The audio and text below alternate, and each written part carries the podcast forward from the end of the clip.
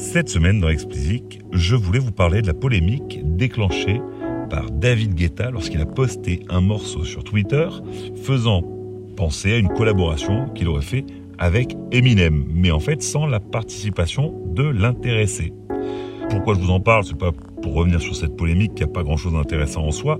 Ce qui est intéressant, c'est la tribune que ça a donnée à David Guetta pour qu'il donne son avis euh, sur les intelligences artificielles. Et je trouve que l'avis qu'il a il mérite en tout cas qu'on en parle. Et euh, la deuxième raison, c'est que euh, je trouve que cette utilisation des intelligences artificielles pose des questions, je trouve, assez complexes sur le futur de la musique. Alors commençons par la polémique, on va essayer d'aller très vite là-dessus. Guetta donc a utilisé deux intelligences artificielles dans un morceau posté sur les réseaux sociaux. La première pour recréer artificiellement un texte écrit à la façon d'Eminem et la deuxième pour imiter la voix du rappeur américain rappant le texte que la première intelligence venait d'écrire. Alors il a utilisé le résultat dans un titre qu'il a joué lors d'un concert ce concert était filmé, du moins il a filmé l'extrait où il jouait ce morceau, puis ensuite il l'a partagé sur Twitter. Alors le titre de la vidéo est assez clair. Laissez-moi vous présenter Emin AI, donc intelligence artificielle en anglais, M, Emin NIM on pourrait dire façon, en fait, pour lui, en tout cas c'est ce qu'il déclare, d'ouvrir le débat sur le potentiel des intelligences artificielles dans la musique, bah, là pour le coup de façon très concrète, et je trouve, somme toute, on peut le lui reconnaître, assez ludique.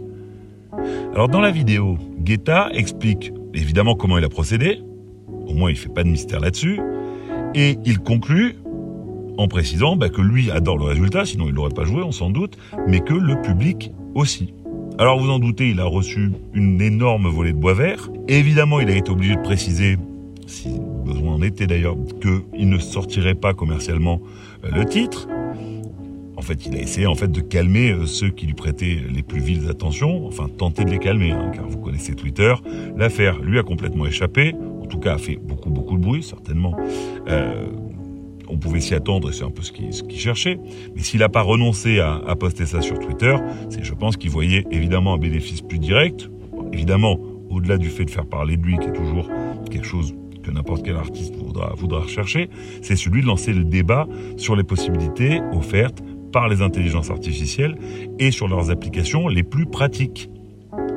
Alors Guetta explique qu'il pense que les intelligences artificielles sont le futur de la musique, ça on pouvait s'en douter, il pense qu'elles ne remplaceront pas les artistes, mais seront comme un nouvel instrument qui repousse les limites que les artistes connaissent.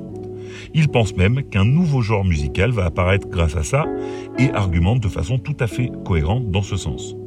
Ce nouveau genre qu'il croit euh, sur le point d'apparaître, déjà je trouve que c'est intéressant, il fait le lien avec la guitare électrique et le rock'n'roll, avec euh, les claviers roulants et euh, la musique électronique. Il a plein d'exemples, voilà, je vous le disais, qui sont, qui sont cohérents. Bon, dans ce qu'il dit, voilà, ça s'arrête là. Mais je trouve que dans ce qu'il fait, en fait, et je ne sais pas si c'est volontaire ou pas, il pose des questions qui sont, je trouve, très intéressantes. Parce qu'il a beau dire que c'est une blague, c'est euh, une blague qui est faite par l'un des DJ producteurs ayant connu le plus de succès sur la planète. Hein. Donc d'habitude, euh, pour ses hits, bah, il doit s'entourer, pardon, enfin il a l'habitude de s'entourer des plus grosses pointures de la pop principalement. Mais là, avec ces deux intelligences artificielles, bah, plus besoin des icônes pop ou rap, puisque là il s'agit d'Eminem. Et à mon sens, là ça ouvre un champ de possibles qui était bah, limité par la volonté euh, de tel artiste de collaborer avec un autre, etc., etc. Donc là, cela lève complètement cette barrière-là. Déjà un premier point qu'il a peut-être volontairement abordé. À mon sens, cette histoire elle pose une question de propriété intellectuelle qui est hyper complexe et à laquelle je ne sais pas en fait s'il existe une réponse.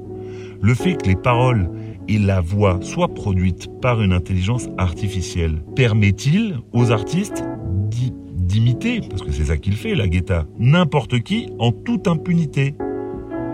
Est-ce que le fait que Guetta demande expressément à l'intelligence artificielle d'écrire à la façon d'Eminem et ensuite à l'autre de chanter à la façon d'Eminem ne constitue-t-il pas une forme de reproduction qui devrait ouvrir droit à minima à accord de l'artiste et pourquoi pas, à une forme de royalties.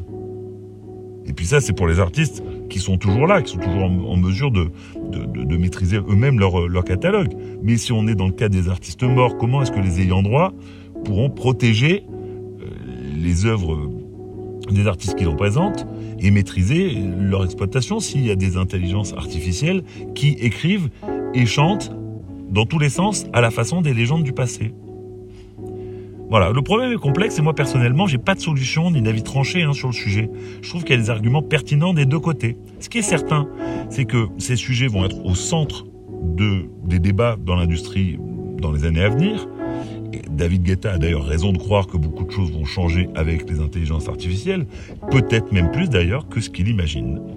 Allez, c'est tout pour cette semaine. Désolé, l'épisode était court pour cause de vacances scolaires. N'hésitez pas à donner votre avis sur le sujet en commentaire et sur les réseaux. Comme d'habitude, si vous ne l'avez pas encore fait, abonnez-vous à la newsletter. Le lien est en description. Pour me soutenir, mettez-moi 5 étoiles sur Apple et abonnez-vous, quelle que soit la plateforme. Allez, bon week-end à tous et à la semaine prochaine.